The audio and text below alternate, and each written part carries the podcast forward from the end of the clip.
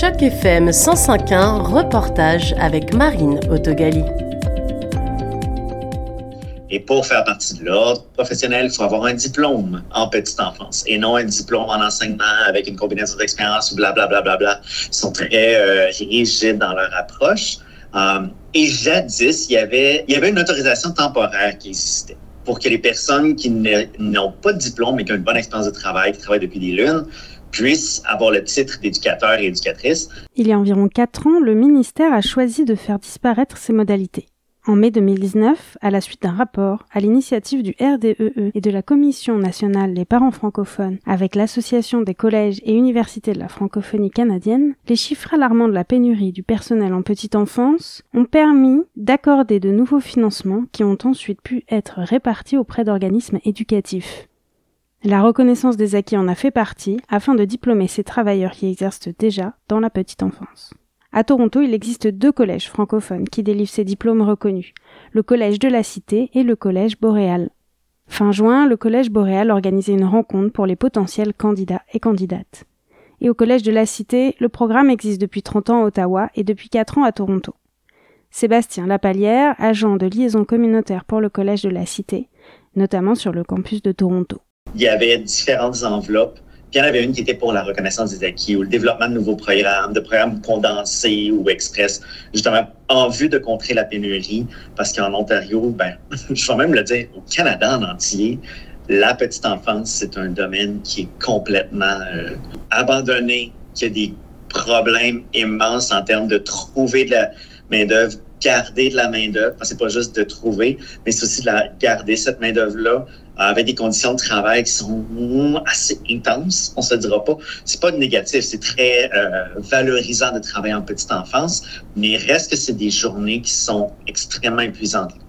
Donc, euh, puis on n'a pas toujours la reconnaissance de tout le monde. Euh, je veux dire, moi, le premier, euh, merci à la COVID, quand j'ai eu ma fille de trois ans qui a terminé la garderie et qui a commencé à être chez nous à temps plein, pendant que moi aussi j'étais chez nous à temps plein, je m'ennuyais énormément de la garderie. La singularité de ce programme est qu'il s'adresse principalement à des travailleurs actuellement en exercice. Notre clientèle est principalement une clientèle qui travaille.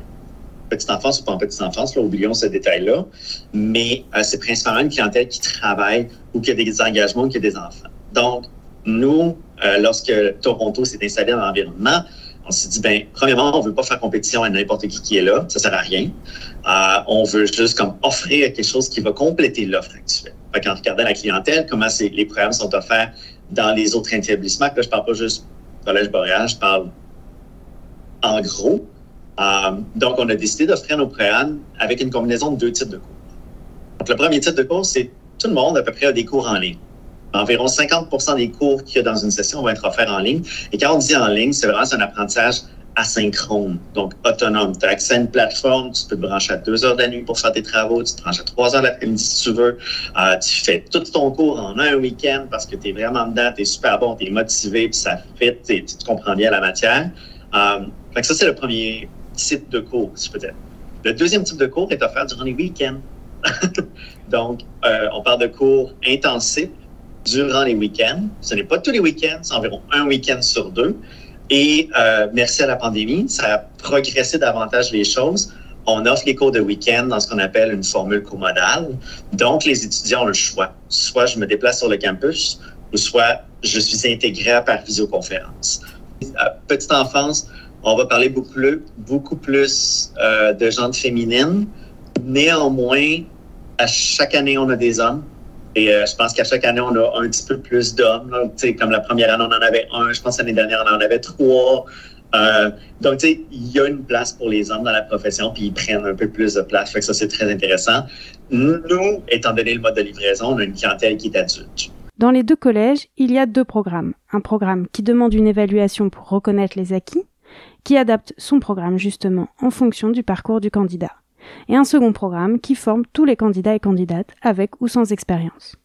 Les deux agents liaison de ces deux collèges ont la même réponse face à la perspective d'embauche à la suite de ces programmes. Si on parle du programme régulier, le programme qui n'a pas l'évaluation, parce que le programme qui a, l'évaluation, les gens sont déjà en emploi. Le programme qui n'a pas d'évaluation, où il y a des stages, il y a trois stages au programme.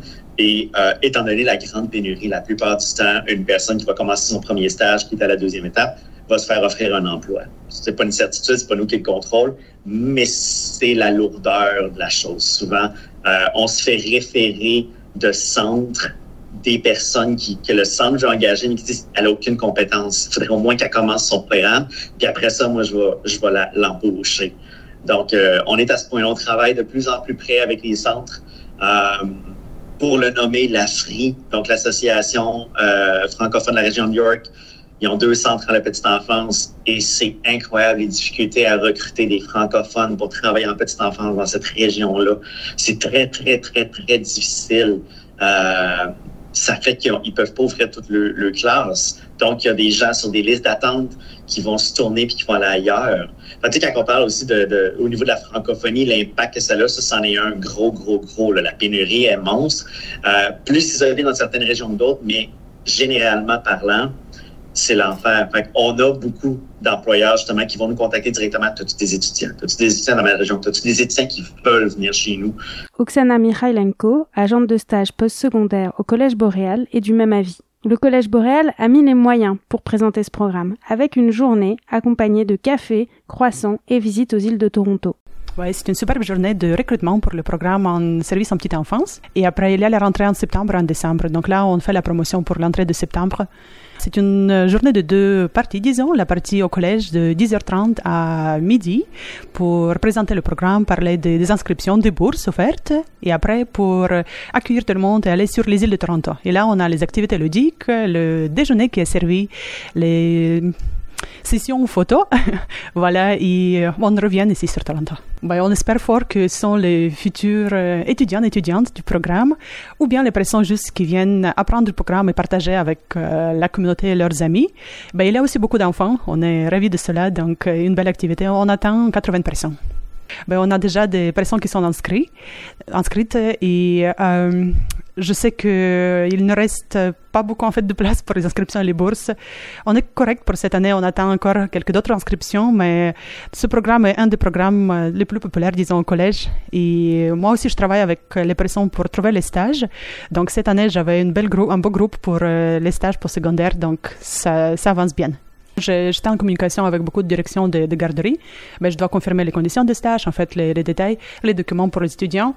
Et ben, chaque deuxième garderie me demande s'il y a d'autres étudiants pour euh, en fait le stage et pour, euh, ben, j'espère travailler et ben, rester au poste. Après la très claire présentation, les candidates et candidats se préparent pour suivre la journée à bord du ferry qui les emmènera aux îles de Toronto. Yvonne est venue accompagner sa maman qui s'était déjà inscrite. Elle voulait travailler avec les petits enfants, donc c'est pour ça qu'on est venu ici pour la petite enfance, je crois, pour voir euh, ce qu'on a offert. Euh, je pense qu'elle va faire bien car euh, c'est bien, c'est vrai qu'elle est bien avec les enfants et je crois que alors elle va beaucoup aimer son travail. Ça t'a donné envie toi? Oui, un peu. Martiane a 23 ans, elle est aide-éducatrice dans une garderie du conseil Via Monde et elle est venue demander de l'aide car elle souhaite s'inscrire. Quand je suis venue ici, euh, j'ai eu l'information par euh, comment un groupe WhatsApp qui a publié la fiche. Bon, je me suis tout de suite sentie intéressée parce que je veux faire dans le métier d'éducation à la petite enfance.